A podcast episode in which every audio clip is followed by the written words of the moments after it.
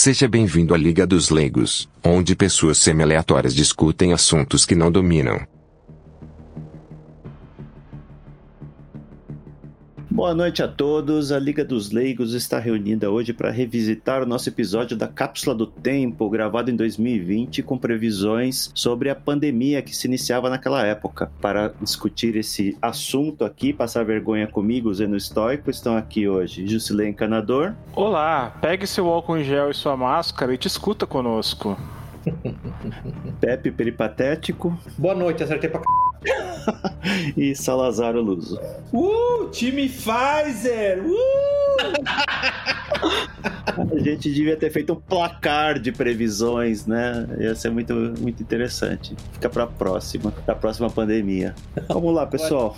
Acho que teve muitos pontos inesperados, né, na, nas, nas previsões. Muitas coisas não, não saíram do, do jeito que a gente queria. Mas acho que um dos pontos mais inesperados foi que eu peguei Covid no começo de 2021, né? Fiquei internado um mês no hospital, período bastante é, difícil, foi um caso particularmente grave, mas hoje estou recuperado aqui. Queria aproveitar para agradecer a todos que torceram, aí, desejaram melhoras, oraram, especialmente para os presentes. Então, obrigado para vocês, pessoal. E podemos, podemos prosseguir aqui, acabou o nosso momento aqui, podemos prosseguir aqui com a vergonha que a gente passou com as previsões furadas. Apesar do Zeno ter tido Covid, eu continuo não acreditando na doença. É, é o, o fato de eu ter tido Covid me, me torna não leigo no assunto, então as fotos que eu vi, as fotos que eu vi dele na UTI, a sobrancelha esquerda dele estava 5 centímetros deslocada, então ninguém me garante que é ele.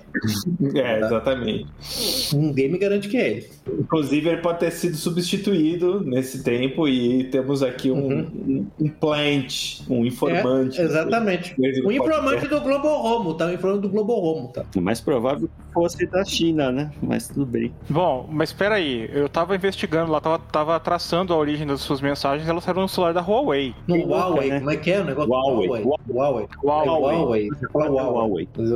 Huawei. É. Daqui a pouco todo mundo vai ter celular da Huawei, que vai usar roteadores da Huawei, então não faz mais diferença. Então, então gente, eu não sei, tá? Então a gente vai ter um, provavelmente um, um terceiro episódio sabendo o destino do real Zen, não desse doppelganger que tá aqui agora. Tem várias coisas, tem várias uh, coisas que não se lembra mais. Lembra quando a gente foi aquele dia, naquele bar lá? Não. Ah, é. Então, sério isso, viu? É. Pode, pode, o pode pior é que, pior é que a, a, memória é afetada, viu? No tratamento lá, a memória é Então, afetada. e ainda tem essa história de que a memória é afetada. Vocês estão vendo, aí vocês podem, podem se preparar. Mas assim, é uma, uma, uma coisa interessante, né? A gente pode até falar aí da experiência um pouco que o Zeno ficou no hospital, né? De como a doença, eu sempre achei a doença desde o início muito estranha, né? E desde a origem dela, né, que a gente comentou no, na cápsula do tempo, até como ela se manifesta, né? Uma coisa muito esquisita, né? Não, não parece ter um padrão muito bem definido, né? Uma coisa é uma loteria, né? É, é, né? E aí vieram as vacinas uhum. e, e, e agora a gente está numa fase é, olhando para trás, que a, a, pandemia se estabeleceu no ano passado e esse ano é o ano das vacinas, né? Pelo menos que a, a vacinação tá, tá ganhando força, né? E a gente também não sabe o que vai acontecer com todo mundo tomando essas vacinas novas, né? Então, assim, doença estranha, origem mais estranha ainda empresas farmacêuticas ganhando os tubos. A, a gente até na, no episódio da Cápsula do Tempo falou do, do positivo, mas hoje eu já tendo a achar que teve mais coisa negativa do que positiva o Covid, viu? Porque. Ah, é, eu é, também. É, assim, acho que o, o aspecto, só, só, só para terminar, para fazer a ponte do caso do Zeno começar a falar das coisas, o aspecto acho que é um aspecto mais pavorantes da doença, que tem baixíssima letalidade, mas ela tem essa bimodalidade no qual, se você pegar a doença e tomar aquele caminho errado, do, vamos ser honestos, 0,2%, 0,3%, é impressionante como ela progride no, e, com, o corpo médico numa impotência total, né? Isso que é interessante. E acho que a gente está falando de. É, é, tá falando do caso. O Zeno é um homem de ombros largos, musculoso, entendeu? Um Adonis, tá, gente? E ainda assim ele foi afetado, tá? É, só para dar uns detalhes aqui, eu eu acordei com febre um, uma segunda-feira, na terça-feira da semana seguinte eu estava sendo internado, fui para a UTI e tudo mais. Tá e assim, eu não sou uma pessoa que tem comorbidade, não tenho nenhum quadro, quadro crônico, nunca tinha ficado internado por causa de doença, e mesmo assim foi razoavelmente grave o meu caso. E não é velho também, ressalto. É. Sim, é, é um mancebo. Menino. É um mancebo, não é nem, não é nem menino, é mancebo, tá? Pra deixar claro. É um ninfo. Ele tá super bem, né? A gente até fala que agora ele é o Zeno The White. Que ele, ele renasceu. Ele, ele renasceu, né? Uhum. E o Globo Romo não conseguiu vencê-lo. É. eu é. falo mandarim com fluência agora. Até onde a gente saiba, né? Até onde a gente sabe. Isso aí eu, eu, ainda, eu ainda não clear. A, a divisão de contra-inteligência da Liga dos Leigos que eu, que eu dirijo, eu ainda não clear de ele, não. Ele ainda está sendo, tá sendo vigiado, tá, gente? Só para vocês saberem. Toma cuidado.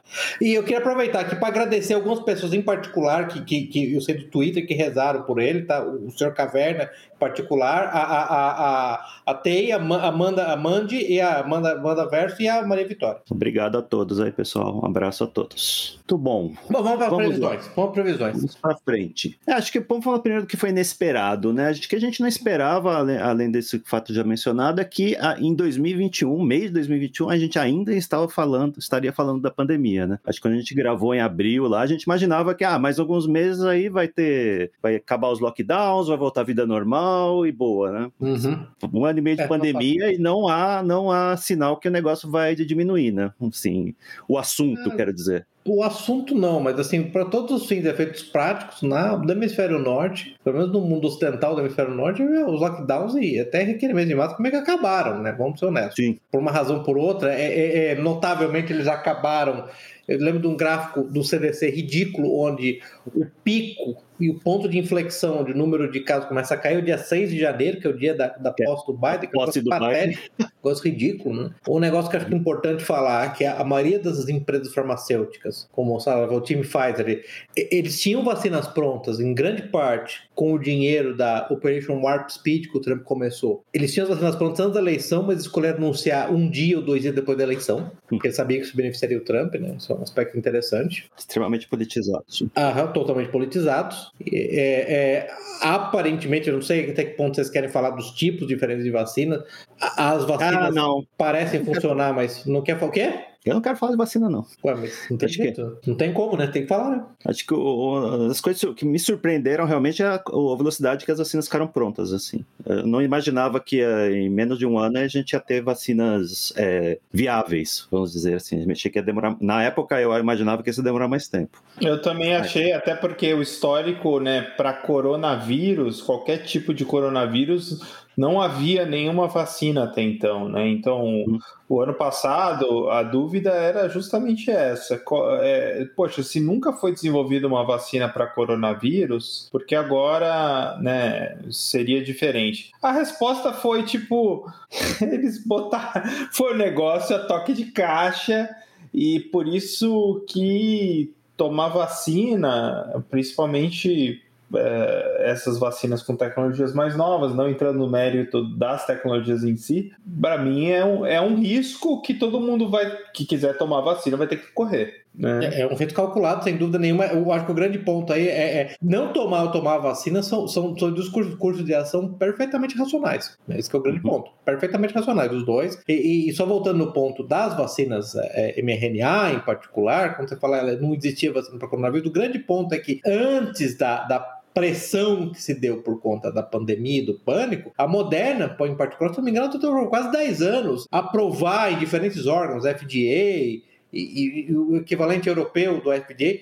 vacinas de mRNA, e não conseguiam porque os riscos simplesmente eram muito grandes. Né? Os, hum. os, os, os, os, especialmente os riscos de longo prazo não eram conhecidos, os riscos de curto prazo mesmo não eram conhecidos e eram considerados grandes o bastante, e a razão foi porque eu não conseguia provar. Né? Então a tecnologia hum. existia, mas você precisou desse evento que, e, na minha opinião, artificialmente se tornou cataclísmico, não necessariamente é, conspiracionalmente, mas art, ainda assim artificialmente, por má decisão, pânico, informação incompleta completa. É, é, esse evento cataclismo é que levou a raça humana como um todo a, a superar o, o, medo perfeitamente reconhecível, perfeitamente racional com esse tipo de tecnologia e aprovar. Uhum. Eu, eu, diria que a gente ainda vai.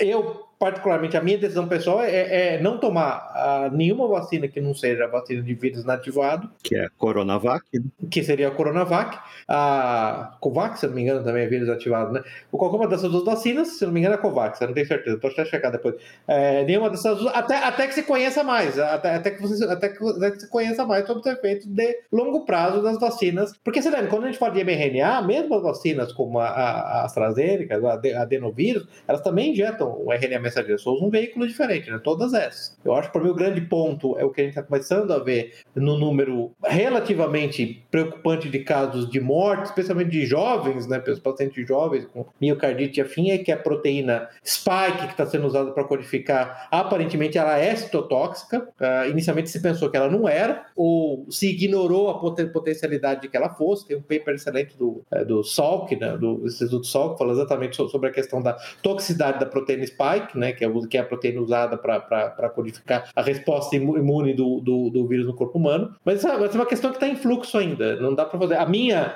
Eh, Talvez, talvez o ponto aqui é fazer novas previsões. A minha previsão para o futuro é que nós vamos, não vamos desistir de usar vacinas com proteína spike porque elas não são citotóxicas demais. Essa, essa é a minha previsão de hoje. Esse, esse- esse período histórico vai ser conhecido, vai entrar para a história como mais um período um daqueles erros médicos que podia entrar naquele livro. Como é que chama aquele livro? Do, esqueci o nome do. Assustadora história da medicina. Assustador História da Medicina, esqueci o nome do autor agora, algo desse tipo. Aparentemente é, é muito sério. Ah, ah, O risco, veja, o risco de curto prazo, acho que é importante falar isso, eu vejo o risco de curto prazo de morrer da vacina é pequeno. É, muito provavelmente para. A gente pode até falar da- das, das diferentes co- cohortes de idade, mas para paciente, para acima de 40 anos, é menor do que a da própria doença. Não muito menor, mas é menor do que a própria doença. Mas ainda assim é um negócio peculiar. É, certamente o- a quantidade de, de, é, reações adversas dessas vacinas é uma ordem de grandeza, pelo menos, maior do que de vacinas tradicionais de qualquer outra doença. Que reações adversas sempre existiram, tá, gente? Então você não vai ter vacina com, com absoluta isenção de reações adversas. Então esse, esse para mim é o ponto, o ponto mais interessante. Eu preciso é a minha primeira previsão, pre- é, é- é previsão de hoje, se eu tivesse que fazer. É, vai- vou ouvir muito falar ainda de proteína, nem sei em português como é que chama, spike protein, não sei nem se tem uma tradução que eles usam para isso. Eu acho que não tem tradução também. É, mas a gente, eu acho que a gente ouve falar muito, muito, muito, muito disso aí. Essa é a minha impressão. É, enfim, pelo menos assim, a- a- as previsões das, das vacinas é, que a gente errou, elas não. A gente, a gente previu? Não, eu acho que. Eu não a- eu me lembro do episódio, a gente não falou especificamente. Ah, não falou? Ah, não falou. Eu achei que a gente ia falar. Não, É, não falou. mas eu, eu achava particularmente que não ia sair vacina tão cedo, não. Ah, também, acho que a gente estava considerando esse cenário, né? Dado É, mas que eu- normalmente o período de desenvolvimento Ah. de uma vacina é cinco anos, né? Uhum. É, eu, eu acho que eu, eu diria que como a gente, uma, uma previsão que pode ser que a gente errou, a gente talvez tenha subestimado o dano realizado do, do vírus. E de novo, você pode dizer que o dano não é especificamente do vírus, mas da reação dos governos do mundo ao vírus. Como a gente subestimou, na minha opinião, opinião isso, não subestimou por muito, não, tá? Não acho que foi nem numa ordem, não uma ordem de grandeza, mas subestimou por uma certa, uma certa dezenas de pontos de percentagem. Por isso que não entrou no nosso radar a necessidade primordial de abandonar a cautela de décadas e, e- e embarcar nesse novo processo de vacinação, de criação de vacinas. Eu acho que esse é o grande ponto. Veremos. Uhum. Bem, mas de todas as previsões que a gente fez, a gente não errou tanto que nem o Atila e a Marino, então. Não, não, é evidente que não, pô. Eu, pelo amor de Deus, eu tô maluco, né? Eu não tenho nem o que falar. Então vamos lá, vamos pela ordem aqui. O que Uhum. mais aconteceu de inesperado antes de chegar nas previsões furadas que a gente fez? Eu acho que, para mim, foi inesperado que em 2021 a gente tenha políticos brasileiros adulando a China, depois que a, a, a- a gripe chinesa veio de lá, né? Depois de evidências claras que a, a- a- Ah. a gripe surgiu lá. É, aí que tá, eu, eu não sei, eu tô, tô, sou, sou voto, voto. Você é cético. Eu- eu- se você tivesse que pedir para eu postar hoje, eu acho que de novo é, é o, Romance do, do Review, tem uma série de artigos American Pravda sobre isso. Eu acho que ele faz um caso relativamente convincente. Se você tivesse que apostar hoje, eu por- poria algo do tipo. Ah, 48% o vírus, o vírus é, é, foi um ataque biológico contra a China versus 42% o vírus foi ah, foi um vírus criado pela China e aí você pode discutir se ele foi se ele foi é, é, liberado acidentalmente ou se foi liberado propositalmente. Essa é uma segunda questão, mas eu colocaria mais ou menos nessa, nessa, É, eu diria que é menos de 1% a chance de ser natural, né? Não, é zero.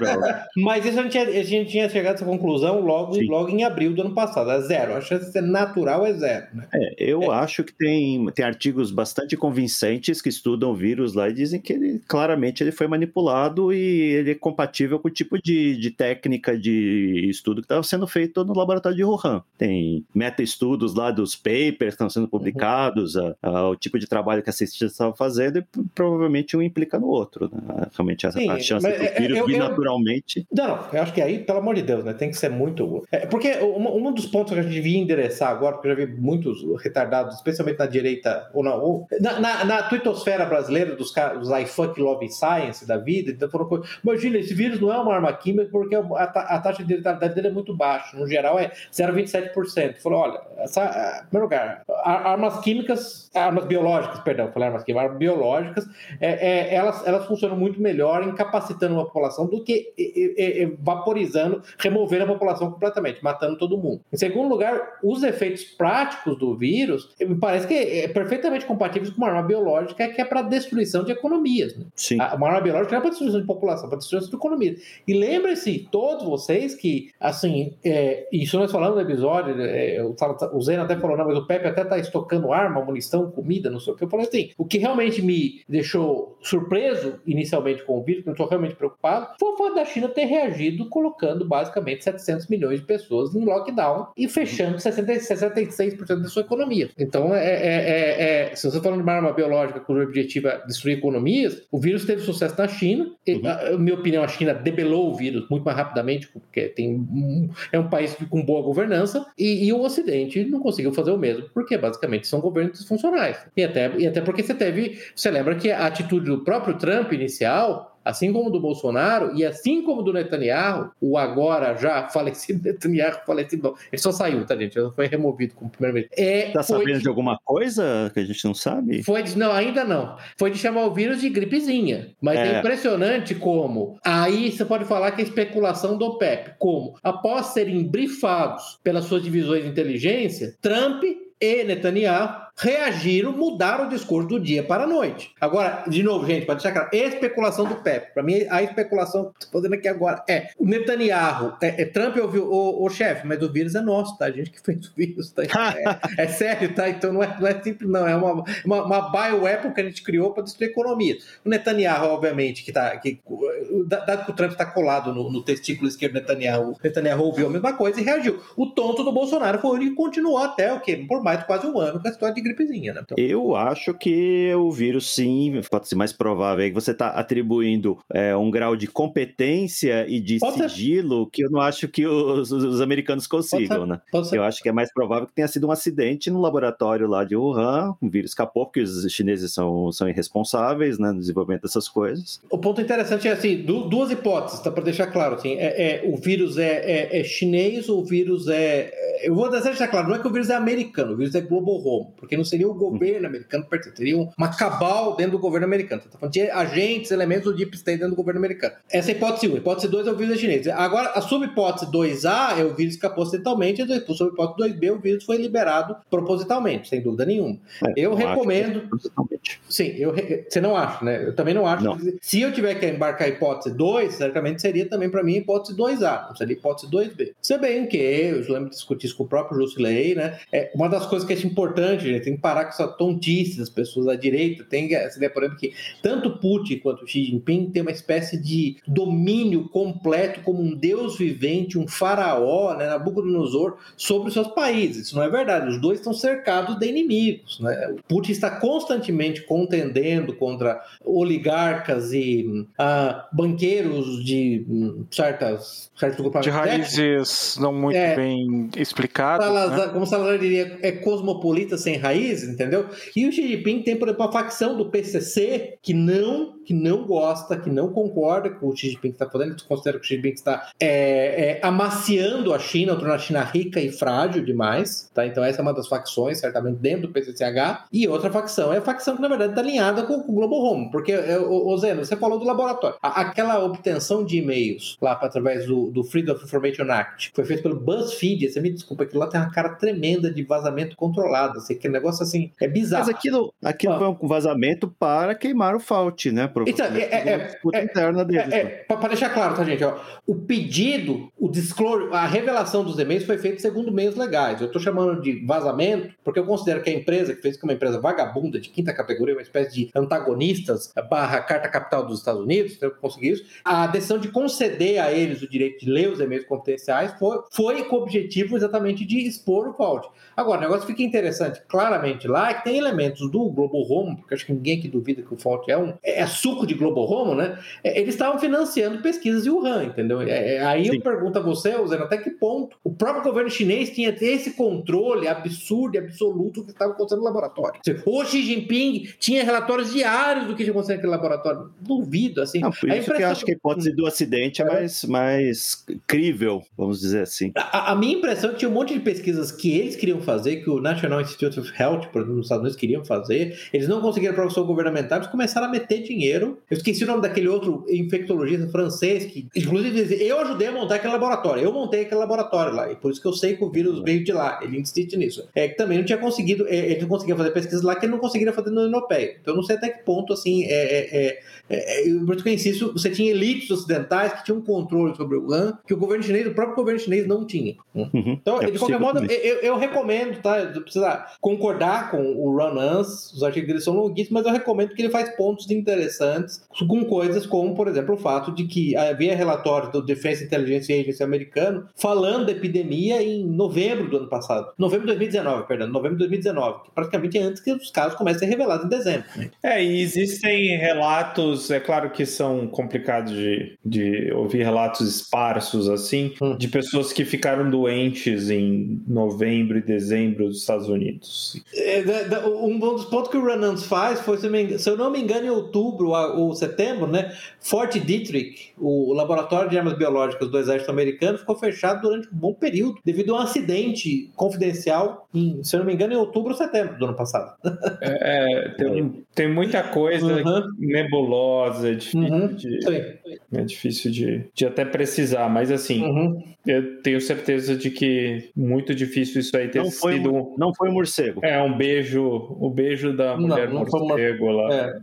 O morcego beijou um pangolim. Exatamente, teve um filme pornô uhum. com morcegos sendo filmado em Wuhan. Muito bom, isso a gente acertou, né? Isso que a gente estava. É... Você acertou magistralmente, esse a gente acertou magistralmente. Ah, não tem, bom, não tem, não tem assim, a gente falou isso em abril do ano passado, mas durante todo o resto de 2020 as pessoas estavam tratando, a imprensa, muita gente Muito tratando bom, isso como, como, teoria da conspiração, né? Especialmente porque o, o, Trump foi um dos que divulgou isso. Então, você dizer que a origem poderia ter sido laboratorial, automaticamente transformava você num trumpista maluco. O Facebook, o YouTube, todos eles baniam qualquer vídeo é, é, aventando a possibilidade do, do, do vírus ser, ser de laboratório. Né? E, e, você, e você veja nos, nos e-mails, né, do, do, lá, lá pro Fault, eu, eu tenho algum dos e-mails aqui, eu vi alguns dos e-mails, ficava claro já nos primeiros e-mails que, que, que vários dos infectologistas diziam, olha, tem várias sequências aqui de DNA que não ocorrem na natureza, né? o vírus foi uhum. claramente criado, né, não tem como, né. É, tem um, li um artigo bastante longo lá na Gazeta do Povo, que é um artigo que o, o biólogo brasileiro traduziu, Eli Vieira, acho que se não me engano o nome dele, que ele fala, tem uma análise técnica do vírus lá, fala de coisas tipo sítio de clivagem de furina, que deve parecer um negócio muito complicado, que eu Sim. não sou biólogo, então, mas ele diz que isso caracteriza o vírus lá como alguma coisa que indica que ele pode ter sido manipulado. É, e, e de novo, né, o, o Zeno, só para voltar ao ponto do. É por isso que eu, assim, mesmo um outro cara que estava falando isso desde o começo, que eu vi falando, foi o próprio Ronan, né, que entrevistou dois é, ex-especialistas em armas biológicas do, do, do, exército americano, de Fort Detrick, que analisaram o vírus e disseram a menor condição desse vírus ter ocorrido naturalmente. Sim. Para ficar claro, o, as cadeias de El, de Ninix, exatamente tudo isso, fica claro que o vírus não tem. Mas é interessante a reversão, assim, uma questão de a dias, né, assim, é aquela coisa bem orwelliana mesmo da imprensa, né, que agora está falando da, da, da hipótese da, da, do vazamento do vírus do laboratório como se fosse não, sim, sempre foi isso, né? Imagina. É, nunca. É, eles pegaram o Washington Post alterando artigos a, a on the fly, né? Tinha um artigo lá que estava negando isso, falando que é uma teoria da conspiração, e pegaram eles adulterando artigos publicados em 2020. É, é, essa outra coisa que eu falei com o Salazar, tá? É assim, o fato de você ver agora o, o, lembre o Washington Post é CIA, tá? O Washington Post é diretamente, é, é, a nova versão do Operation Mockingbird da CIA. É imprensa oficial. Eu pravo documentos de credibilidade. Você vê essa, essa, narrativa coordenada, agora, como é que o pessoal fala no Brasil? O bonde do briefing, né? Que o vírus está do laboratório de Wuhan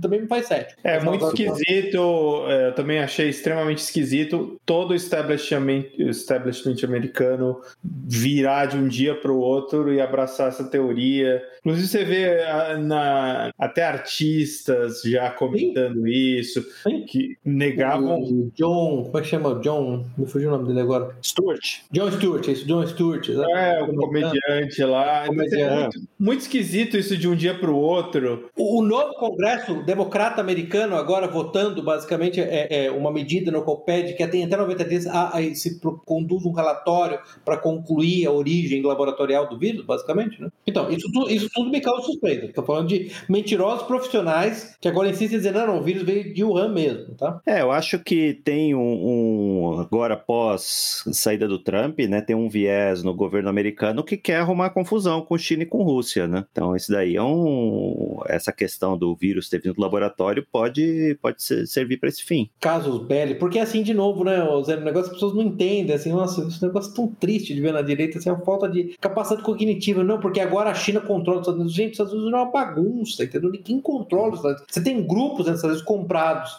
pela China, tem grupos nos Estados Unidos comprados pela aquela galerinha lá do Oriente Médio, entendeu? Uhum. Você, tem, você, você tem nacionalistas mesmo, você tem anti-russo, você tem de tudo. Você tem gente que simplesmente só quer fazer negócio com a China, não é ideológico. Então, aliás, é por isso que você entende que os Estados é errático, né? Porque um dia ele tá lá batendo bombo com a Rússia, aí o Biden se encontra com o Putin, ele sai do encontro e cancela um, eu acho que são, se não me engano, 100 milhões de dólares que de, de pacote de armas que ele ia mandar para a Ucrânia. Sim.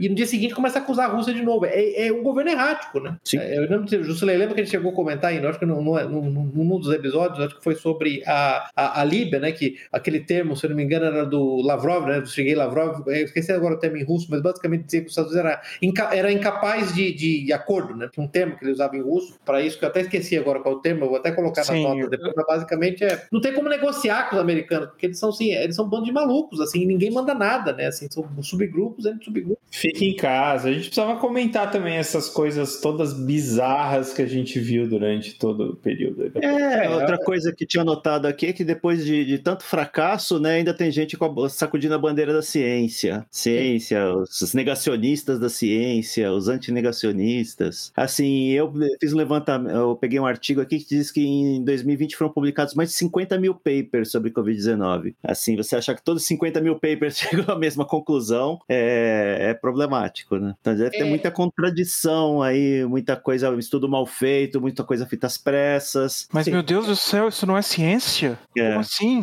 É, eu, eu, eu, me lembro de um, de, um, de um artigo, eu também vou colocar nas notas, sobre um, um professor de física é, de Berkeley, e o ponto que ele está fazendo é exatamente esse. O que lida com ciência, que já publicou um paper, já publicou uma patente, já sentou em comitês, né? Quer dizer, a ciência, não, se seguir a ciência, especialmente para programa de governo, é uma ideia completamente imbecil, porque a ciência é sempre provisória, né? Sim. Ela é sempre provisória, sempre fluida, né? Ela nunca aponta nada. Eu, eu nem gosto muito dos, dos neologismos que o Theodore Bill Day usa, por exemplo, mas pelo menos é importante entender que tem três coisas, né? Ele usa os neologismos, tá não precisa usar, mas é o que ele chama de scientology, né, em inglês, que é o processo, aí a scientage, que é, é a base de conhecimento, e a centrity, que é a profissão. Então essas três coisas são constantemente confundidas, né? Confundidas especialmente por pessoas. É, assim, eu já fiz ponto algumas vezes. Para mim, os piores, os piores fanzocas da ciência são aqueles grupos, né? Aqueles caras que, na verdade, eles fizeram alguma graduação, no máximo, no máximo mestrado, nunca publicaram um paper na vida. Então eles ficam circulando, circundando cientistas que já publicaram paper. Né? Porque o que já publicou paper, você sabe muito bem como a salsicha é feita, ficou horrorizado. Horrorizado. Eu já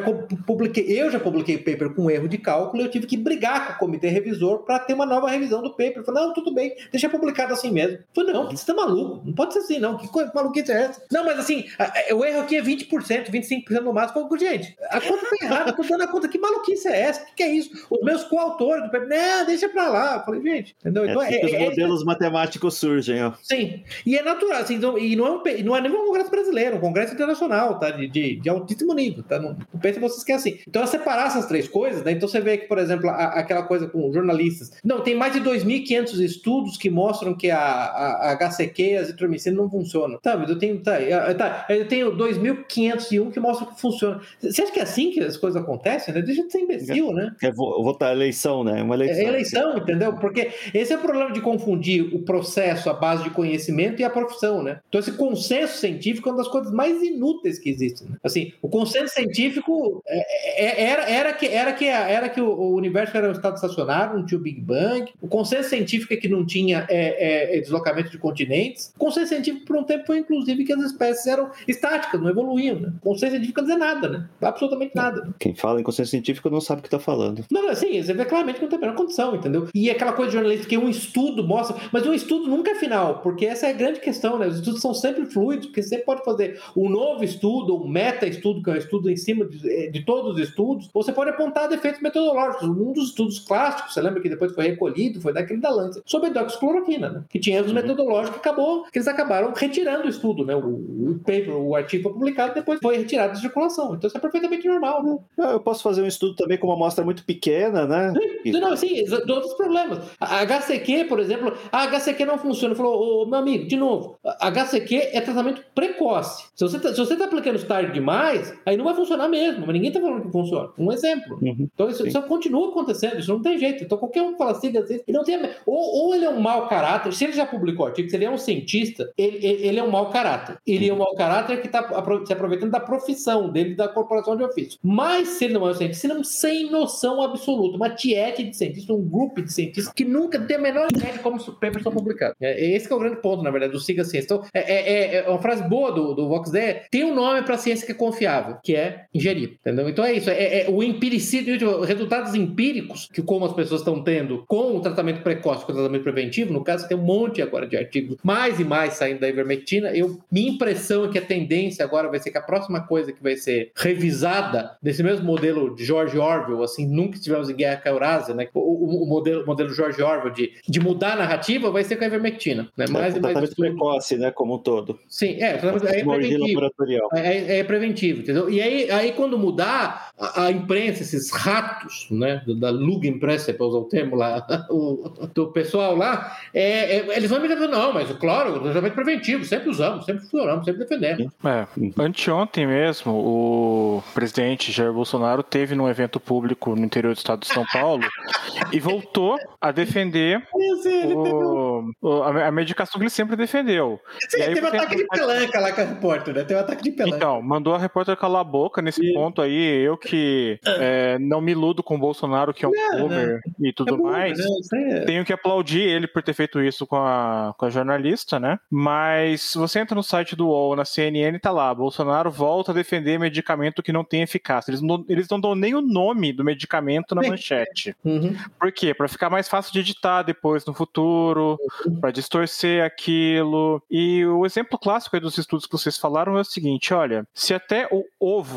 que era o vilão do colesterol e foi redimido ah, sim, nos anos, uhum. e você conhece o ovo desde tempos imemoriais, está uhum. sendo revisto, uhum. imagina um vírus que, como nós já mencionamos aqui, surgiu em situações, em uma, uma condição obscura no, no num lugar obscuro que se propagou com uma velocidade absurda uhum. e sobre o qual em 2019 ninguém sabia nada a não, respeito. Não, sim, né? todo mundo achou, todo mundo tá apavorado com, com, por medo de ser uma nova Itália, lembra? Todo mundo achou que era uma Itália. Uhum. Porque no final, no final para atualizar, né, todo mundo, todo mundo tinha medo de ser o novo Peru, né? Que agora o Peru que é grande, que é o grande exemplo negativo. Né? Peru é, é a Peru é, também.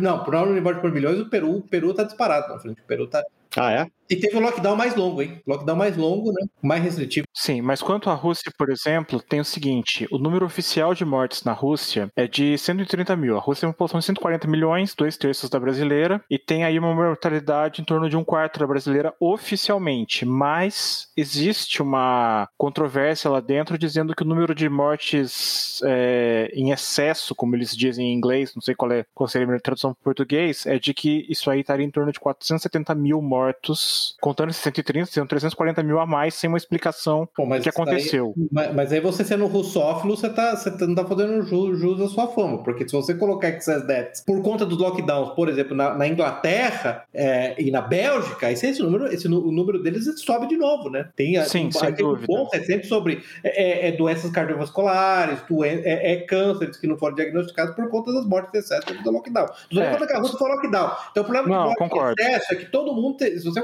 começar a contar pessoa por morte em excesso e for brincar desse jogo, não, mas tem é, é, é, é o número de mortes está sendo sub, subreportado, meu amigo, você vai acabar. Até porque um outro problema existe, existe o, su, o sobre-reporte do número de mortes, né? Que é o caso brasileiro. Que, que, que eu, eu desconfio com o caso brasileiro, tá? Eu desconfio com o caso brasileiro. É o caso brasileiro, eu sei disso por causa do seguinte: em um determinado mês do ano passado, se eu não me engano, foi junho de 2020, mas eu preciso confirmar. Ah, é verdade. Houve um, houve um mês inteiro em que a cidade de São Paulo reportou zero mortes por causa de mosquito da dengue. Sim. E até onde eu sei, não consta que a dengue foi erradicada no Brasil, é, ou pelo menos em São Paulo. Uhum. Dengue, então, H1N1, né? Várias doenças aí que Sim. sumiram do mapa. Sumiram do então mapa. você tem. Até pneumonia, né? Acho que até pneumonia, né? Também. Você tem, de acordo com a conveniência política, uhum. uma, uma, uma sobre. uma superreportação, né? Ou uma subreportação, uhum. dependendo do caso. E isso se estende não só a números oficiais, número de mortos, uhum. mas o próprio jeito como o sistema de saúde está agindo. Eu vou contar um caso aqui também, por exemplo, no mês passado, é, minha mãe, depois de tomar a primeira dose da vacina é, de vírus é, morto, né? Como você falou, é a Coronavac. Inativado isso? Então, ainda, é, como tem aquela questão lá que o pessoal foi até motivo de piada um tempo lá, porque a eficácia dela era mais baixa e tudo mais, mas, enfim, isso não é o caso para discutir agora. Depois de mais ou menos uns quatro dias da primeira dose, ela, ela começou a espirrar bastante, teve cansaço, uma fadiga maior e tal. E depois de eu insistir um pouco, eu a levei num, num hospital aqui para ver o que estava lá no, no, no pronto-socorro. A primeira coisa que perguntaram a ela foi: a senhora fez o teste da peste? Ela explicou que tinha tomado a primeira dose, que não tinha acontecido nada, não teve reação no dia seguinte, nada do tipo. E a profissional que a atendeu por lá é, se recusou a fazer qualquer outra coisa enquanto ela não tivesse um teste. Levamos a um segundo posto de saúde, dessa vez público, o primeiro foi no hospital privado, e a mesma história se repetiu. Queriam que ela é, fizesse o teste antes de fazer qualquer outra coisa, sendo que não parecia assim, podia ser, podia ser uma pneumonia, podia ser uma, uma gripe mais fraca, podia ser uma reação alérgica a alguma outra coisa que não fosse a vacina, então quer dizer, você está é, estrangulando o sistema ou deixando de diagnosticar uma, algum problema que não tem nada a ver com a peste por causa disso. E você não pode nem pensar em uma alternativa para isso. Está na mão do, dos profissionais de saúde endeusados por aí, que até no saco de pão da padaria onde eu, ah, o encanador, é compro o pão, tem um agradecimento a eles é, agora. É e, e, e, gente, talvez aquela frase do, do acho que é do, se não me engano, do Oscar Wilde, né, que é, é familiar te breeds contempt, que é mais ou menos como quando você familiar familiar com as pessoas, é, familiaridade e proximidade meio que desencanta, né? É, é eu tenho na, na, na família de, de, anfíbios, eu tenho um monte de médicos, né? Uma quantidade grande, assim, eu digo dezenas de médicos. Ah, todos pegaram, dessas dezenas, eu diria que uns 85 a 90% usaram HCQ e AZT. Muitos deles, inclusive, que usaram, se recusa a receitar. Então, é, é para usar aquela skin in the game, né, arriscando para a pele do Taleb, não faça o que, o que médicos e investidores dizem, faça o que eles fazem. Se eu pegar, uhum. eu certamente eu quero o tratamento precoce, eu faço tratamento preventivo com, com, com ivermectina, tá? eu tomo ivermectina regularmente, mas esse é o aspecto interessante dos médicos, endeusados e maravilhados, e muitos deles usam, é exatamente o que o Bolsonaro falou ontem, né, que ele falou, eu conheço jornalistas que vieram falar comigo aqui, que usaram, usaram o tratamento precoce e, e e em público não o defende. E a gente tem que pegar e endeusar esses médicos, endeusar esse, esses médicos que fazem isso. Né? Sim, na classe artística teve o caso da Camila Pitanga, que um dia pediu a cloroquina para tratar, dizendo que pegou malária no Rio de Janeiro. É. é. Coisa bem, coisa bem de mulher, né? Coisa bem de mulher, isso aí. Uhum. É. Tentar, tentar, tentar, fugir. Mas eu acho que é importante, pelo menos, fazer esse, esse ponto específico, tá? Assim, é, para deixar claro, o coronavírus de uma maneira ou de outra tocou as nossas vidas, não tocou igual tocou a vida do, do Zen, uma espécie de exame de toque ali retal, mas uh, tocou as nossas vidas, porque tocou as vidas dos nossos familiares, tá? E, então a gente tem experiência com isso. Tá?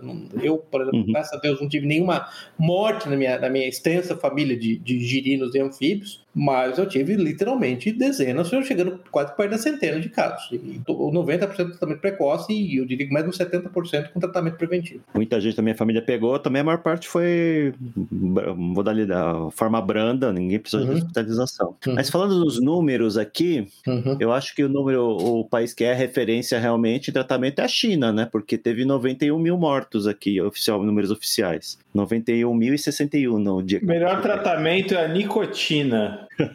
Tem que Mas, gente, é, assim, é, voltando, a, o tratamento precoce é padrão na China, né? Assim, é, você pode agora começar a discutir o quanto a China é, mente, o quanto ela, ela, ela, ela, ela manipula, e é incrível que as pessoas, assim, é, elas, elas consideram que a China mente e manipula nos números, mas não, por exemplo, o, o, o Centro de Controle de Doença americano ou os controladores europeus ah, ou o Brasil. É um negócio bizarro. Assim, assistência uhum. pública. Tem por quê? Porque são democráticos, isso é coisa ridícula, né? São, são mais uhum. fake do que nunca, né? O CDC é famoso por fazer cagada, é famoso por fazer, por fazer, como foi na época da AIDS, é tantas besteiras que já, já com epidemia de AIDS. Mas tem que lembrar que um dos aspectos da China e da própria Índia, onde está se desenrolando uma batalha política, é que eles abraçaram é tratamento preventivo e precoce. É uma evidência empírica do mundo real. Entendeu? Fazendo. Me mostra o estudo. Para com, essa, para com essa coisa de retardado. Me mostra o estudo. Isso não funciona assim. É, é, é, essa evidência empírica do mundo real tem que ser levada em conta, porque muito da medicina, assim como muito da engenharia, muita tecnologia da ciência aplicada em geral, ela se desenvolve assim, com elementos empíricos, sem que você tenha explicação final do mecanismo. Eu lembro de um artigo recente na, na Scientific American por que, que, os aviões voam? Não há consenso na comunidade científica, né? Se você quer consenso, hum. por que, que, os aviões voam, né? Não, mas a medicina é baseada nisso, né? A medicina Sim. é. Ninguém vai esperar um tratamento para. um paper científico para tratar alguém que está morrendo. Exatamente, exatamente. Então, é um conjunto de práticas é. que são testadas, são compartilhadas e viram, viram prática de fato, né? Ah, eventualmente você vai desvendar o mecanismo bioquímico é. por trás daquilo. Eventualmente. Mas se não desvendar também, paciência, né? Não tem problema nenhum nenhum. Você não, mas só para estressar aqui a, a, minha questão dos números da China, se a, a China tivesse a, todos os países, eu peguei alguns países aqui, Espanha, que já foram noticiário, né? Espanha. Itália, Brasil, Índia, uhum. Estados Unidos, todos giram em torno de 7 a 10% da população em termos de casos, até o dia que eu consultei, entre 1 e 2% de mortalidade. Uhum. A, a China é 0,01% de casos oficiais. Assim. É nicotina, o Salazar? É. 90, mais de 90% dos chineses fumam, né? É, pode até ser. Dos a, homens. Liga dos Leigos, é, a Liga dos Leigos vai, inclusive, é, bancar um estudo científico, afinal, porque a ciência não mente, para provar os efeitos do derby azul no tratamento preventivo. Tá?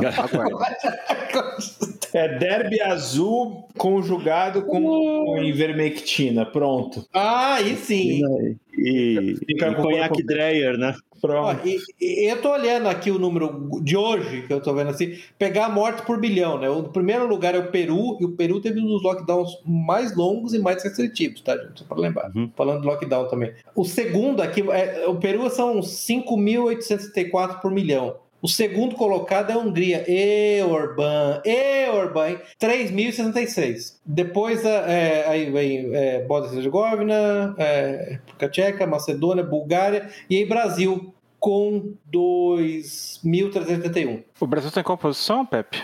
1, 2, 3, 4, 5, 6. É, sexto. Sexto aqui. Nessa lista aqui que eu tô vendo agora, sexto. É, você teve vários países que fizeram lockdown. Argentina. É. Uhum. Teve vários países que fizeram lockdown e tiveram depois surtos. Outra coisa Sim. que é difícil de acreditar é países que têm população muito densa, você não, não ter assim uma população dizimada, né? Como a Índia, né? A Índia é, para mim é um caso muito, muito difícil tem, de entender. É, e você tem países pequenos às vezes também que não tem população total muito alta, mas são bem muito densos e é, Eu me lembro que o Vietnã, acho que foi um dos casos de sucesso desse tipo, né? O Japão também. Macau. Macau, Macau acho que chegou a ter lockdown, né? Não sei, não lembro já. Mas. E os países da África, né? Que, putz, é uma, uma zona total, né? Mas cara? eu lembro que eu acho que o. Então, tem um artigo muito bom do Don, John Tierney, que está escrevendo aquele City Journal, que ele vai falar de um monte de estudos científicos. Né? Basicamente chama Death and Lockdowns. Basicamente, é, there's no proof that lockdowns save lives, but there's plenty of evidence that they, they, they end them, né? Não há, não há prova que os lockdowns é, salvam vidas e não há mesmo, assim, a correlação entre lockdowns e, e, e picos em número de mortes por milhões não existe, né? inexiste, e há evidência que eles, que eles matam, né? Que eles aumentaram o número de mortes, né? Aumentaram o número Sim. de mortes indiretamente por conta de doenças, né? É, ataques cardíacos, câncer e afim, demência, Alzheimer, esse tipo de coisa. Doenças, doenças que não foram tratadas porque se estrangulou o sistema, né? Esse, esse é um aspecto interessante. É, é, eu acho que o outro ponto interessante é que eu fiz esse ponto, somente fui. Comprei briga e, e assim, nunca ninguém conseguiu explicar. Você vê, para mim, é uma coisa que me impressiona assim, na força de, de curiosidade intelectual dos médicos. Assim, máscaras, equipamento de proteção individual funciona. Funciona porque funciona no hospital. A médica trabalha no hospital com paciente de Covid. Não, simplesmente pegar, chegar e não pegar Covid. Agora, por que que é, leis que demandam o uso contínuo de máscaras não funcionam? E, e de novo, é o mesmo problema do lockdown. A correlação entre a, a aderência ao uso de máscaras em público, o número de casos, o número de mortes é nulo. Né? Não existe. Né? E muitas vezes está falando, no caso dos Estados Unidos, de estados que estão um do lado do outro. É, é, a minha assim, tentativa de explicação é que o vírus é tão pouco letal que, na verdade, as pessoas não usam máscara como deveriam, não trocam cada duas horas, porque o vírus não é letal bastante. Né? Se ele fosse letal, usariam. Um, um, dos papers, se eu não me engano, é, é, de Oxford, sobre lockdown, fazia um ponto similar a esse. Ele dizia: olha, na verdade, os lockdowns não funcionam porque a tentativa de ditar para a população um lockdown simplesmente não funciona, as pessoas vão, elas não vão é, aderir àquilo. O que acontece é se você tem um pico de caso começa a aumentar, as pessoas começam a se autoproteger. Uhum. E isso sim funciona, a autoproteção, mas ela funciona durante um período, enquanto tem o pico, enquanto as pessoas estão convencidas, quer seja pela experiência individual, prática, quer seja pela, pela, pela manufatura do consenso da imprensa, né, que a epidemia está muito séria e ela se protege, mas logo em seguida eles relaxam de novo. E no começo do, do, da pandemia, lá em, lembro que março, abril de 2020, eu chegava aí no mercado com luva cirúrgica, assim. Eu também. Descartava a luva e máscara, chegava em casa, tomava banho, botava roupa para lavar, assim, a gente e, vai relaxando. Em fevereiro, eu, eu só eu saía da, da, da, da minha toca de, de sapo uhum. e, a mesma coisa. Chegava em casa, é, é, colocava toda a roupa para lavar diretamente, ia direto tomar banho, exatamente, de máscara, é. deixava tudo do lado de fora, da garagem, isso mesmo. Mas isso, tipo, durou, durou um mês.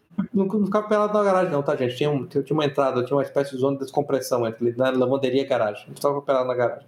Podem, podem parar, pervertidos. Podem parar de fantasiar, pervertidos. Estão tentando hackear a câmera das é. da casa do pé. Isso, isso. É, a gente parar. chegava a limpar a embalagem de leite, né? Isso. Com álcool, essas coisas todas. Isso tudo Porque isso era outra coisa que não havia consenso e a gente não sabia de informações encontradas sobre a capacidade do vírus sobreviver em superfícies não orgânicas, né? Eu nem sei se tem hoje. Hoje a gente sabe. A, a evidência que a gente tem hoje é melhor, que na verdade a capacidade de sobreviver dele é mínima. Né? Todas aquelas medidas. Eu, eu cheguei a comprar lâmpadas de ultravioleta tem até hoje, na entrada da minha casa tem um portal de ultravioleta. Basicamente é desnecessário, é legal, fica, é, dá pra conversar. Começa, é uma coisa que incita as pessoas a perguntarem, começar a conversar, não sei o quê, mas não é necessário. O conversation starter, né? É o conversation starter, como diria, entendeu? Ultravioleta ali. Eu também não sabia, né? esse é o ponto. É, é, então a reação inicial, né, a, a, doença foi perfeitamente, especialmente considerando a reação da China, a gente falou isso no outro episódio, especialmente considerando a reação da China, é perfeitamente racional, né? Sim, ninguém sabia o que, que era direito, então assim, é perfeitamente normal as pessoas terem precaução extrema, né?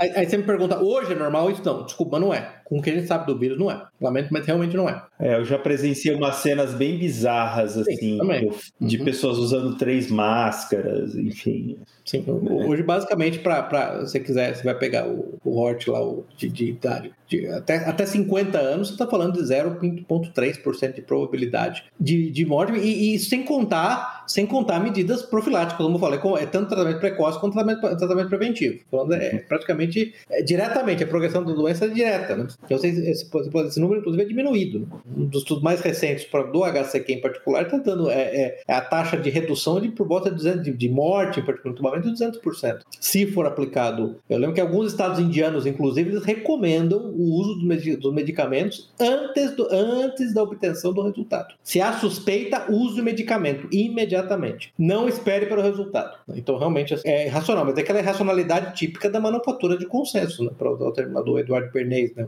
Eu tendo que lutar contra a imprensa por isso, né? Não, porque ela, ela, maximiza, esse é o grande ponto. Se você, maximizar isso, né? Se você, se você quiser aplicar essa lupa, sei lá, para o número de ataques cardíacos por, por dia, entendeu? Pessoas que morreram cardíacos ou que morreram de câncer, você consegue manufaturar uma, uma, uma, crise, uma crise de praticamente qualquer coisa, né? Imediata. Né? Sim. Eu, eu, a minha experiência assim, com a TV brasileira em particular, quando eu sou nas raras ocasiões que eu sou ela, assim, é fascinante e eu insisto que é um erro novamente estratégico do Bolsonaro, que mostra que ele não tem profundidade estratégica nenhuma, de entender que ele não poderia competir com essa narrativa, né? de, de continuar, continuar insistir, insistir em minimizar. Isso quando você tinha o complexo industrial, é, é, é cultural, é, empresarial, é, jornalístico para criar um, uma nova peste negra basicamente dois com uma nova peste negra. Ainda assim, eu não sei se vocês viram, os números nos Estados Unidos de vacinação, é, eles estão baixos a despeito da disponibilidade absoluta de vacina. Os Estados Unidos tem mais vacina do que pessoas, e ainda assim há reticência em aplicação da vacinação nos Estados Unidos, mesmo com essa campanha toda. Não sei se vocês viram. Inclusive, há vários estados que estão fazendo coisas bizarras, como oferecer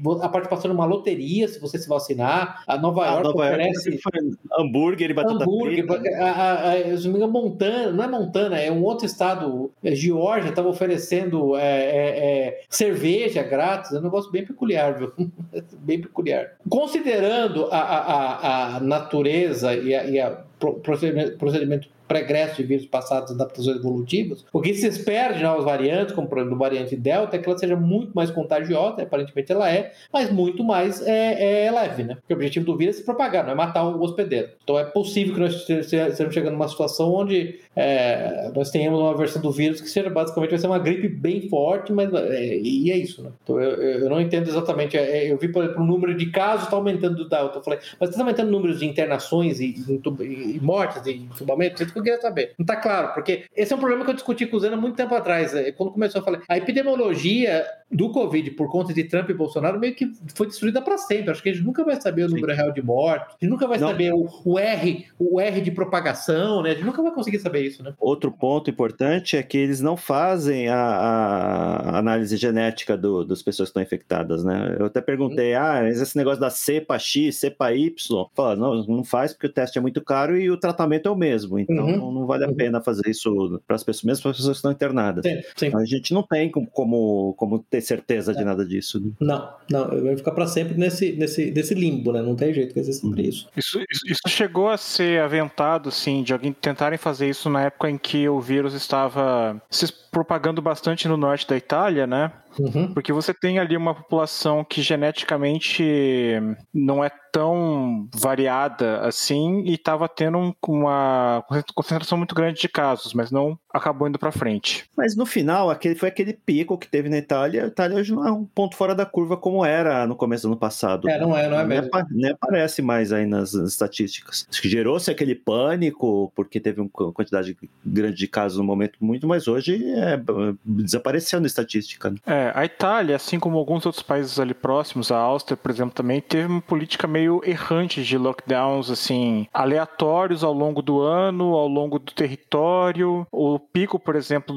inicial foi no norte do país e você tinha regiões como a Calábria e a Apulia, a 700, 800 quilômetros de lá, fazendo lockdowns e a média de a quantidade de mortos ali na região era de tipo 5 por mês, às vezes. Uhum. Então é. eles falam de pico, eu lembro daquela história da ah, duas semanas para achatar a curva. Ah, é, então, é, 50 semanas para achatar a curva. É absurdo. Outra coisa que é, é, a gente... O que a gente descobriu é que celebridades da Globo e funcionários públicos eram, são todos a favor do lockdown. Sim, e professores. E professores. Ah, outras, é, então, pelo amor de Deus. Teve história também dos, dos hospitais de campo campanha naquela época, né? Que saíram ah, construindo lá, hospitais super precários, né? Uhum. Durou, sei lá, dois meses e desmontaram e nunca mais falou no assunto. Aqui em São, em São Paulo, pelo menos, teve dois grandes, um no Pacaembu, outro no AMB. Até onde eu sei, nunca chegaram ao, pico da capacidade, foram desmontados e não se falou mais. Não falaram, então, ah, vou transformar esses hospitais agora em permanentes, já que a pandemia não acabou oficialmente, né? É, é impressionante, né? Agora chega o começo de 2021, outro pico, hospitais cheios de novo. Ô, gente, é, alguém, é um negócio que eu fiz até uma pergunta se algum ouvinte. É impressão minha mim, os médicos brasileiros são tanto quanto uh,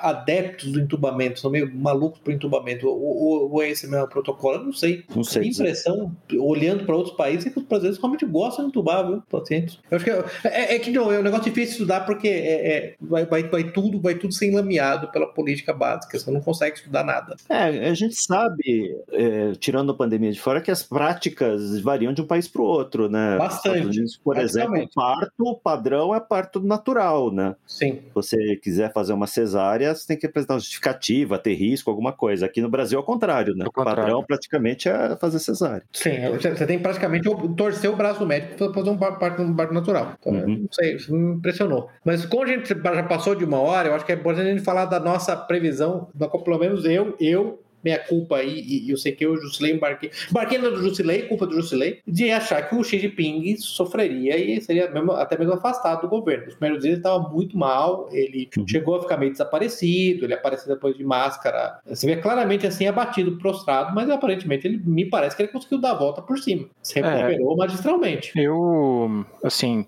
eu, eu acredito sim que não ser afastado evidentemente não foi, não deve ser mais, mas na próxima, no próximo fim de mandato dele, eu acho que vai ter alguma contestação dentro do partido chinês mais forte que pode ainda é, fazer com que aquele destino que eu tenho, que eu previ esse, é, no ano passado e que até agora não se concretizou, de darem a ele uma pastelaria em Heilongjiang e deixarem ele por lá, aconteça. Já não, já não sei assim qual é a força disso, não entendo nada de política chinesa, não é a minha área, como vocês sabem, eu faço dutos, tubulações e encanamentos, né? E então creio que ainda há espaço para o Xi Jinping ser é, não, não ser confirmado por mais um mandato, pelo menos. Ele vai rejeitar o convite, né? que, nem, que nem alguns políticos brasileiros fazem, rejeitei o convite de ser candidato. Exatamente. Lembrando aí que o Michel Temer, nessa pandemia, quando pediram para ele voltar, pelo amor de Deus, ele disse que só era candidato a uma dose da vacina. é, assim, a minha visão é que a China, como ela tem aquele conceito de face, que é muito importante, uhum. que é, digamos, é uma, é uma manter uma aparência e não perder perder é, status né, em relação ao mundo. Se o Xi Jinping sair, talvez eles, é, eles, eles não façam isso. É uma admissão de erro e vai perder é. face a China correto uhum. Então, uhum. talvez não aconteça por causa disso. Porque assim, com certeza existe pessoa no partido, existe um grupos, no, existem grupos tanto no Partido Comunista Chinês como grupos influentes na China que estão ligados, obviamente, direto ao Partido Comunista Chinês, que querem tirar ele. Mas é, é, o conceito de face, eu acho que ele é mais forte do que qualquer movimento desse tipo nesse momento. Né? Uma coisa importante para isso é como a economia vai, né? Acho que a gente errou dois pontos aqui, é que a economia chinesa aparentemente não foi afetada, né?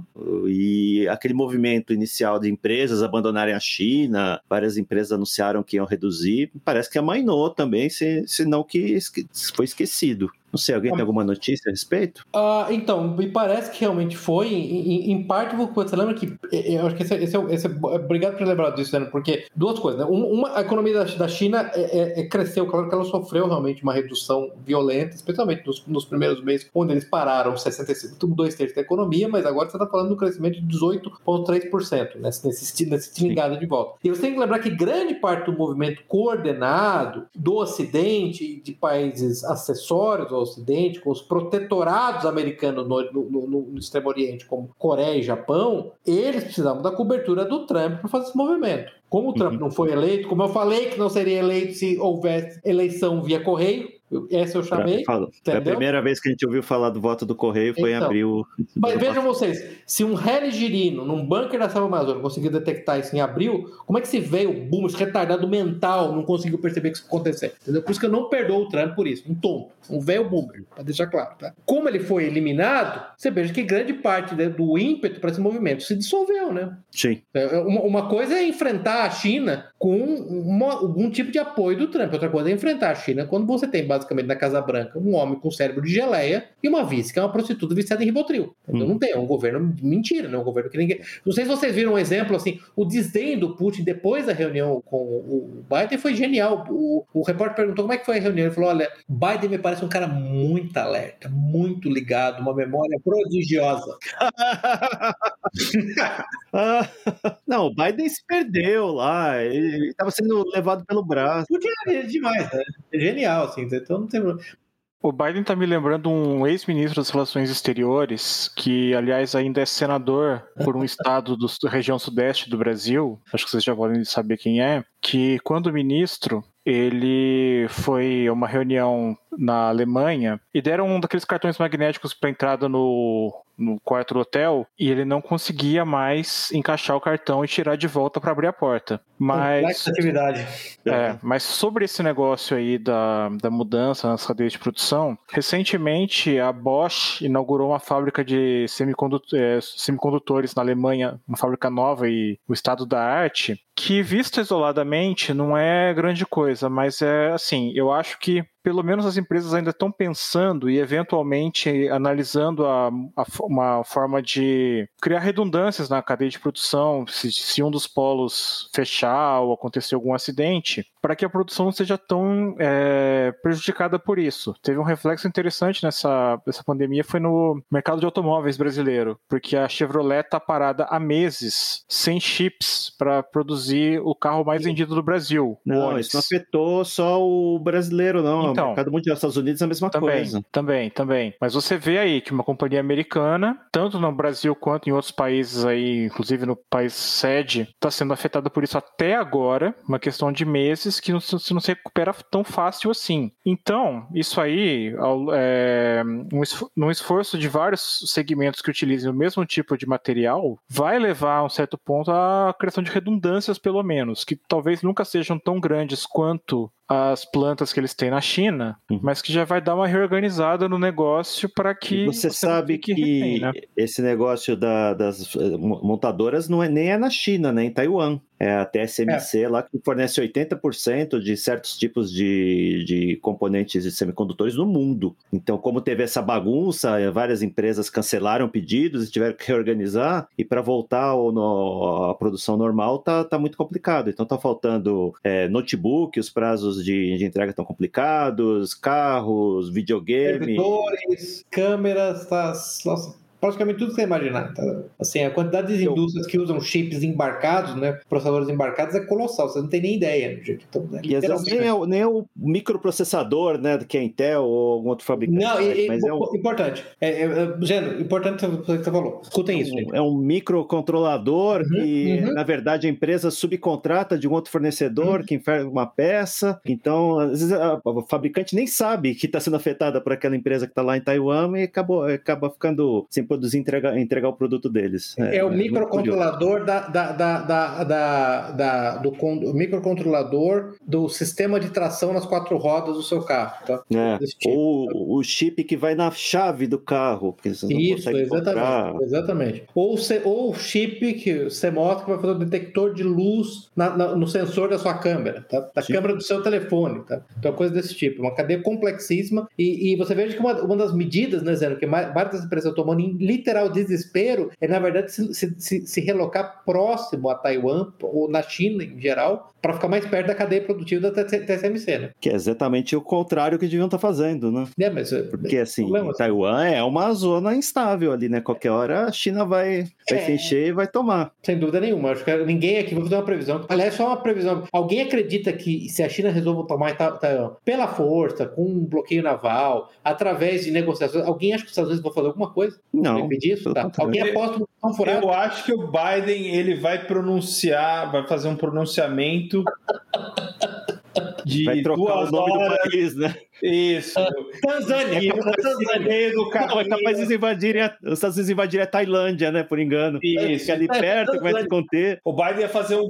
um, discurso que, em que ele ia tirar uma soneca no meio do discurso umas três vezes, pelo menos, ia falar sobre, sobre Sorvete. É, sobre o Vietnã, sobre Bangladesh, tudo menos o Taiwan. Né? Você não ia fazer nada. E aí ia, ia cheirar o cabelo da menininha de 8 anos que estava sentada na primeira fileira. Ia falar sobre... no cabelo dela. Sobre crianças no colo dele quando. Isso. Isso. E o discurso seria classificado como antológico pela imprensa. Histórico, histórico, histórico, histórico, histórico, Não, não vai acontecer nada, né? Taiwan não vai acontecer nada. Não, não tem a menor condição. É. É, o, que eu, o, que, o que eu acho que vai acontecer, é que está se gestando, alguma grande crise econômica, viu? Porque, assim, os bancos centrais todos estão. baixaram. Ô Salazar, qual, qual, era o número que a gente tinha visto? É, é, eram 60 ou 70% dos dólares produzidos na história foram, foram impressos no ano passado, né? Algo desse tipo, né? É, por aí, exatamente. Uhum. Pois é. E assim, a gente está vendo, começando a ver inflação nos Estados Unidos, que é um negócio preocupante. E ao mesmo tempo a gente está né? vendo a concentração então... de, de casas, casas para comprar nas mãos de grupos, grandes grupos Wall financeiros. Street, né? Ah, BlackRock, particular. É, uma alta concentração de poder nesses grupos, né? Uhum. E outra coisa que preocupa é, é assim, né? É, as pessoas, a grande desculpa é que eles estão propping up a economy, né? A economia para não perder empregos, mas a grande verdade é que eles não quiseram perder a arrecadação, né? E o jeito de você manter é, a economia artificialmente aquecida para continuar com. Curioso que tanto os Estados Unidos quanto China tem essa questão imobiliária, né? Os dois lidando aí com diferentes formas, diferentes resultados. Essa história do, do, do Wall Street investir no mercado imobiliário dos americanos começou lá em 2008. A gente fez até aquele episódio do Big Short, que eles começaram a incentivar grupos econômicos a atuar área do mercado imobiliário. Obviamente saiu do controle, né? É, mas esse caso me parece bem mais sério, bem mais estruturalmente destabilizante, viu, Zé? Porque aqui você não está falando de. Você pode dizer que naquele caso eles pecaram para o excesso de criação de condições para que as pessoas tivessem casas. O que a gente está vendo agora que é assustador é o mercado grandes corporações comprando as casas e criando uma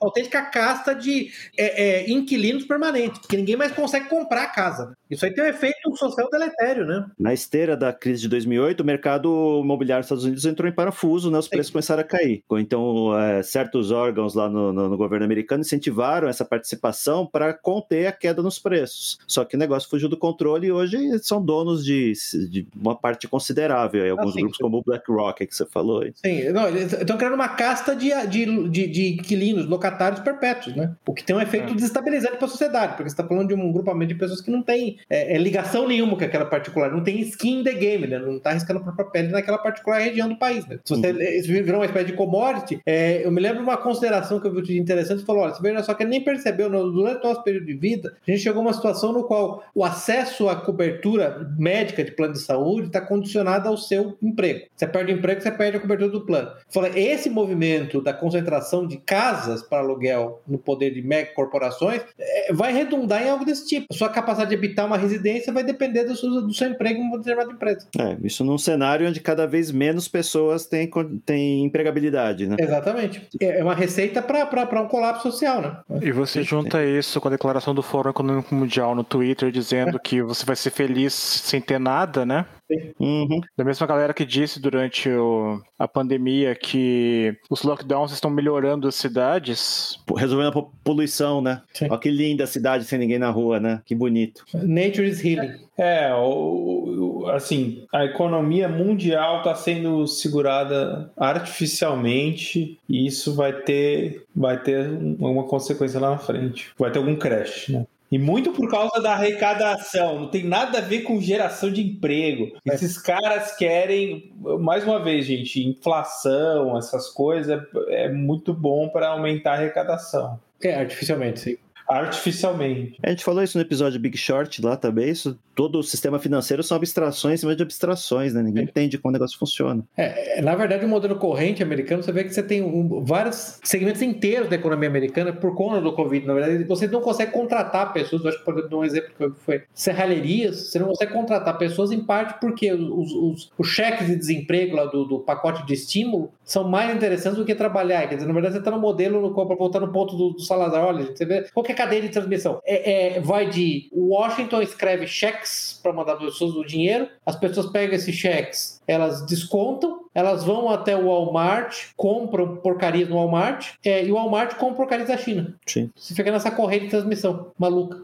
onde ninguém ninguém fora da China produz nada. E esse dinheiro dos estímulos, inclusive no Brasil, ele vai para para os grandes empresários, né? Porque o, a pessoa que recebe, ela gasta imediatamente. Na então, Amazon, no Walmart, ela gasta na Amazon, no Walmart, entendeu? É, em, em mega corporações. Quem está sendo beneficiado? Quem, o funil todo é a boca do Jeff Bezos, do, do daquele aqui do, da Via Varejo, do, da aqui do, do empresário brasileiro, Bom, entendeu? Sim, via varejo. Via varejo. Da, é, desses varejistas aí que então, eu então eu não sei, ah. é, é assim, eu acho que o ponto é, é, qualquer que sejam os excessos chineses, você pode dizer que os excessos chineses eles estão dentro, me parece, de um, uma amplitude de correção possível, porque é um país que tem um governo soberano. O modelo ocidental é completamente insano, é, é, é, uma bomba, é um barril de pólvora para explodir sem qualquer controle, mas sem nenhum controle, até porque não tem, de novo, esses Estados Unidos, quem manda nos Estados Unidos não tem a menor ideia, aliás, ninguém sabe, nem os aliados, nem os inimigos, está todo mundo em pânico, entendeu? Uhum. Quem manda nos Estados Unidos? Ainda mais agora, né? Ainda mais agora que tá o velho maluco. Agora, especialmente, agora. Para derrotar o Trump, escolheram colocar o homem com cérebro de geleia lá. Então. Parabéns a todos os envolvidos. Como um cavalo de Troia, né? Uhum. Esses cavalos de Troia. Tem mais alguma previsão furada que a gente fez? Não... não... assim, a previsão que o furada, Trump ia furada. ser. Vou fazer um resumo aqui de tudo, ah. vai. O que, que a gente acertou? É... A origem laboratorial do vírus, que a gente falou, né? Que agora está sendo tratada com seriedade, na mais teoria da conspiração. É... Que não haveria punição formal para a China, né? Não ia ser processada por crime contra a humanidade nem nada, não teve, uhum. não vai ter. Jamais. A gente falou que dar dinheiro para os estados era uma ideia ruim lá na época, né? Se, se, Sim, se eu lembro Salazar falando isso, inclusive disciplina fiscal ia ser destruída. Que Hollywood ia entrar em crise, de fato. Tá, não sei, tá sabemos se vai, se vai se recuperar ou não. É, Bolsonaro estava paralisado lá pela crise, né? Continua. É, não, agora ele assim, virou realmente assim, entronizou a impotência absoluta do Bolsonaro. O cara que não consegue. É. O cara que não consegue emplacar a desobrigatoriedade de carteirinha da Uni, né? É, embora um, um pouco, bem pouco dessa paralisia tenha melhorado com a saída do Nhonho da Câmara. Muito pouco, é. De novo, ele continua a mesma coisa. É, o STF humilha ele diariamente, né? O STF não. Sim, o STF é quem manda essa porra. O STF é quem manda e humilha ele diariamente. Faz questão de humilhar, vai. Uhum. Atravessa a rua pra humilhar ele. Assuntos que não são nem da alçada deles, não importa. Mas desculpa, Zé, por favor, continue. Que a gente fala, que a gente acertou mais que o home office se tornar, se popularizar, né? De fato, acho que uhum. vai, vai ser o um novo, um novo padrão de trabalho para muita gente. Que a gente errou a economia não, da China.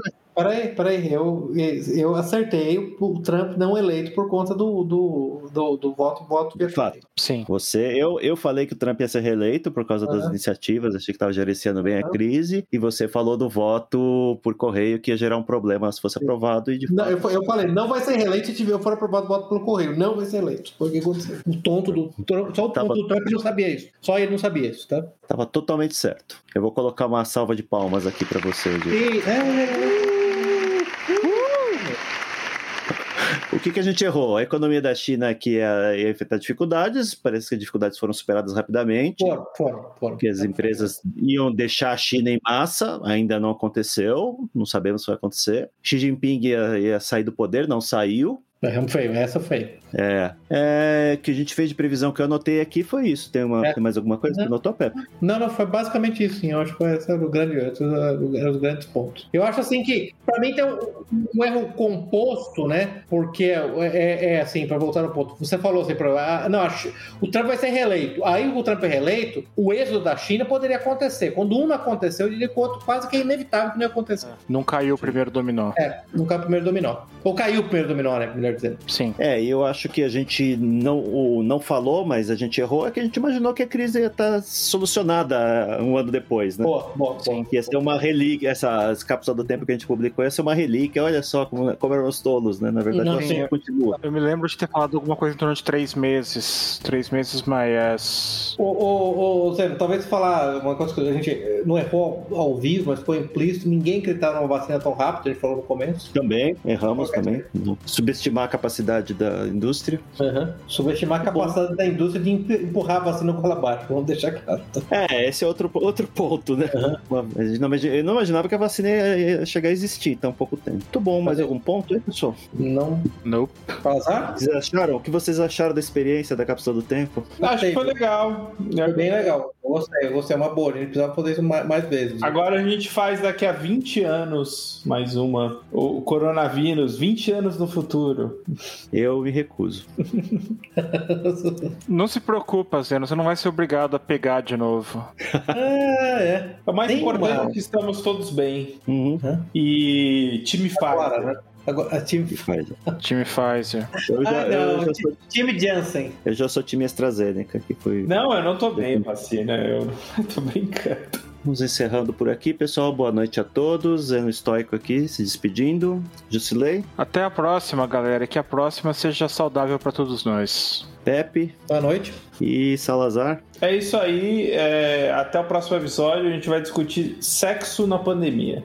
ok, muito obrigado. Boa noite a todos. Encerramos aqui nosso episódio de hoje. Links para os livros, filmes e artigos citados durante a discussão estão no site da Liga. Assine o feed para ser informado automaticamente quando novos episódios estiverem disponíveis. Apoie o trabalho da Liga dos Leigos. Deixe o seu comentário, sugestão ou avaliação no site da Liga ou na sua plataforma favorita. Agradecemos a audiência